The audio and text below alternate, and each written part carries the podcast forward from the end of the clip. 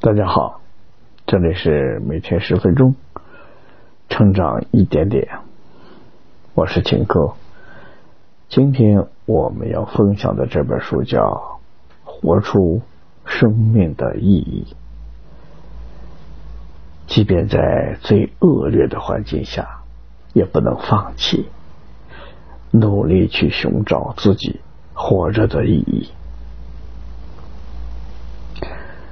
活出生命的意义是一本自我提升类的书籍，主要讲述了作者在二战时期被关入了纳粹集中营炼狱般的经历，以及在生还后开创的意义疗法，去寻找生命的意义。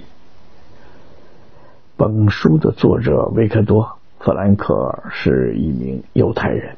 被纳粹关入了奥斯维辛集中营，在经历了炼狱般的痛苦洗礼的斗争后获救，创立了意义疗法及存在主义分析，被称为继弗洛伊德的心理分析、阿德勒的个体心理学之后的维也纳第三心理治疗学派。他的作品《活出生命的意义》的畅销量超过了千万册，并获选为美国最有影响力的十大图书之一。本书的核心内容分两大主题：一、弗兰克尔在集中营中的苦难生活；二、意义疗法及寻找生命意义的。三种途径。下面我们通过大概十分钟左右的时间，来看一下本书的精髓部分。《活出生命的意义》一书的作者维克多·弗兰克尔，他作为犹太人，全家都被纳粹关入了奥斯维辛集中营。他的父母、妻子、哥哥全都被纳粹杀害了，只有他和妹妹幸存。在朝不保夕、充满罪恶的集中营里，弗兰克尔不但超越了这炼狱般的痛苦，更将自己的经验与学术相结合，开创了意义疗法，于是便写出了这本书。这本书的受众面非常广，无论你是教师、在校的学生，还是融入社会的企业高管、为生活打拼的年轻人，都会为被纳粹迫害的人们而惋惜，同时让我们更加正确的理解苦难，从而真正理解怎样直面挫折与痛苦，进而活出自己生命的意义。德国哲学家尼采曾经说过：“知道为什么而活的人，便能生存。”在现实生活中，当我们遭受挫折与苦难时，如果就此放弃，那结果便是永远沉浸在苦难和折磨中，不得超生。只有努力战胜困难，生命才会变得有目的、有意义。才能找到属于自己的那一片净土，拥抱也光明。本书的作者维克多·弗兰克尔也正是自己意义疗法和良性的心理暗示，坚持到了最后。我将分两个部分为大家来讲解。第一个部分，弗兰克尔在集中营的经历。当弗兰克尔第一次第一天进入集中营时，所有的财物都被收走，以往的尊严地位同时变为虚无。奥斯维辛等纳粹集中营的生活是血腥而残酷的，被关押的人随时会被看守、监工。辱骂和殴打，被疾病所折磨，每个人都日复一日、年复一年的生活在恐惧之中，更容易让人崩溃、绝望，以至于被放弃生命的是，时时刻刻都有可能在生与死之间做出选择，因为你永远不知道下一秒将面临着怎样的可怕情景。在一个个鲜活的生命轻易就消失的同时，也让活着的人对生命的意义逐渐的淡忘，变得麻木不仁。身边不时的出现精神崩溃的人，开始自暴自弃，丧失了活下去的信心。在集中营里。肉体和精神的非人折磨，导致了各种创伤性的人格。即便是从中幸存下来，内心深处还是带着病痛。对他们来讲，苦难还没有结束，还需要和自己和解。但这些并没有磨灭弗兰克尔的意志。他时常想起自己的家人与妻子。这给了他希望和活下去的动力。于是，在经历种种磨难之后，他最终创立了意义疗法，不仅自己度过了苦难，而且指引后人超越自我，达到人生的新高度。第二个部分，意义疗法以及寻找生命意义的三种途径。一意义疗法，弗兰克尔认为每个人都是自由的，但与此同时，人的自由又是有限的。人总是受到生物、心理和社会文化等多种因素的制约。在这样的情况之下，意志自由表现为人们可以选择自己的态度和立场。完整的人包括生理。心理和精神三个部分，其中精神的部分就是追求意义的意志，它是主动的、原生的，它是实现人生责任的基础。意义问题是人的本质问题，追求生命的意义是人类存在的一种基本需求，它标志着人类存在的本质。寻找生命意义的三个途径：一、爱和勇气方面负责。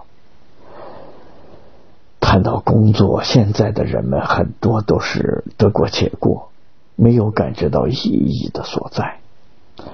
那么，该如何克服这个问题，让自己达到巅峰，从而创造价值呢？这需要你给自己。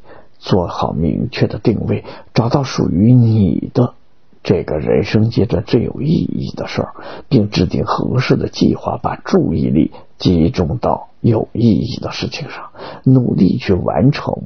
这样，我们就会摆脱痛苦和焦虑，过一种更充实、目标更明确、更幸福的生活。俗话说。爱出者爱返，复往者复来。爱能使人们相互理解，能给世界带来和平。既然如此，我们为什么还要吝惜自己的爱呢？爱是心灵美好最直接的体现。我们需要关心以及关爱他人，帮助更多的人找到生命的意义。这或许也将成为我们一生中最有意义的事儿。我们要学会感恩，不要忘记他人对我们的帮助。我们要懂得宽容，体谅他人对你的讥讽、恶行。即便实在最恶劣的环境下，只要有着为所爱之人而活的信念，那便会有无尽的动力。弗兰克尔在文中讲到：“必须直面所有的苦难。眼泪不能使我们摆脱困境，更不能解决问题。但只有极少数的人能认识到这一点。没错，当我们在遭遇挫折和苦难的时候，如果就此屈服，那便会永远被失败的乌云所笼罩。正是这些苦难，让我们能够在一次又一次失败中反思自己。身处困境时，我们会思考如何摆脱困境，在不断的探索中提升自己，同时对困难少了一份畏惧，对自己也有了更清晰的认识。这时候，我们便活出了生命的意义。二，守护自己的精神世界。精神世界的自由，谁都无法剥夺。当弗兰克尔被关入集中营，他的财富、名声、地位在一夜之间全都化为乌有。巨大的落差感足以使人崩溃。但弗兰克尔明白。纳粹夺不走的是他的精神世界，是他对困境的选择权。当我们遇到困境甚至绝境的时候，一切不可抗力或许会剥夺我们很多东西，但他唯一无法剥夺的是我们自主选择如何应对不同处境的这份自由。我们无法控制未知事件的发生，但我们可以控制自己应对困境时的情绪和行为。只有拥有独立而自由精神世界，控制自己的思绪，才能以强大的意志力来面对并战胜挫折，直面苦难。才能使道德升华。后人之所以对弗兰克尔抱有崇敬之心，甚至将其奉为人类灵魂的守夜者，最关键的不是在于他获得的荣誉和达成的种种成就，也不是从奥斯星奥斯维辛魔鬼般的集中营活着回来。而是在于，尽管他经历磨难后身心受挫，却依旧能够克服苦难与伤害；在经历了失望、绝望，甚至精神崩溃之后，还能重新站起来，爱自己，爱别人，拥抱这个世界。他让自己的灵魂上升到另一个更高的高度，实现了思想上的升华。困境能使人的道德完善，认识到生命的价值。要将人生的苦难转化为成就，就必须直面苦难，欣赏苦难。好了，读到这儿，这本书的内容。